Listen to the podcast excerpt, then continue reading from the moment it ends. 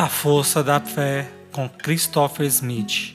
Mensagem do livro Nas Brumas do Passado. Psicofonia recebida pela médium Shirlene Soares Campos no Núcleo Servos Maria de Nazaré. Interpretada por Josiane Martins. Música executada pelo violonista Ranieri Guimarães.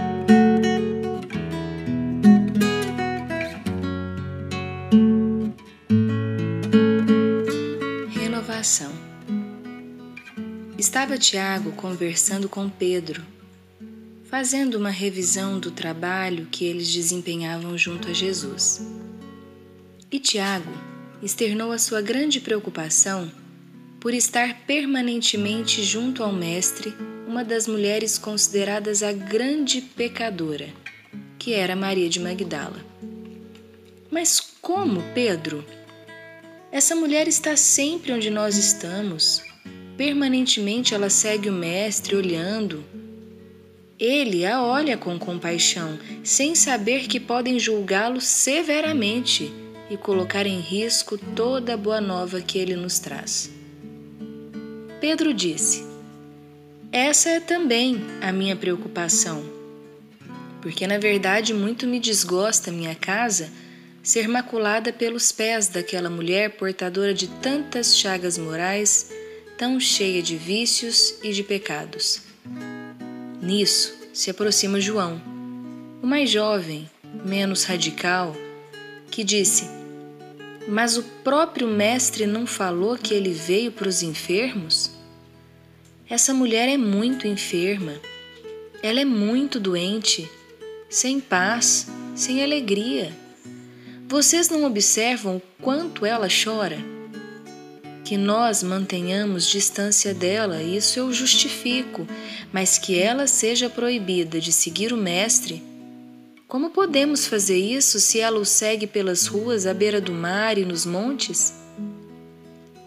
E Pedro retrucou: Se fosse só isso, seria fácil, mas ela invade a minha casa. Ah, Pedro! Ela é muito infeliz. Considero-a mais infeliz do que todas as mulheres que aqui chegam com seus filhos, trazendo nos olhos uma alegria, um brilho diferente. Ela traz os olhos sem esperança, os olhos nublados pela sombra do pecado. Eu a considero muito enferma. E então, Tiago disse: Você julga com a sua juventude eu julgo com a minha experiência. Nada vejo de especial naquele olhar, a não ser o espelho de todas as viciações. E João voltou a dizer: Você se lembra, Tiago, quando o Mestre nos disse que se tivéssemos cem ovelhas e uma se desgarrasse, o pastor deveria buscar a ovelha e trazê-la no ombro a ovelha tresmalhada, e certamente a ovelha fugitiva do rebanho causaria nas outras aglomeradas um grande balido, porque todas as outras também observariam que aquela ovelha rebelde havia se desgarrado do bando? No entanto, grande seria a alegria do pastor ao chegar em casa. Perdi uma ovelha, mas a recuperei e grande era a alegria de todos, porque uma ovelha não havia sido perdida. Vocês se lembram de que ele nos disse isso? Maria de Magdala nada mais é do que uma ovelha desgarrada que foi buscar caminhos diferentes dos que nós trilhamos, que foi buscar a escuridão de sendas desconhecidas. Nós, que fazemos parte do rebanho do bom pastor, vamos também nos assustar um tanto com o comportamento dessa ovelha rebelde. Mas vamos balir de alegria pelo seu retorno, porque o Mestre veio para os que precisavam de ajuda.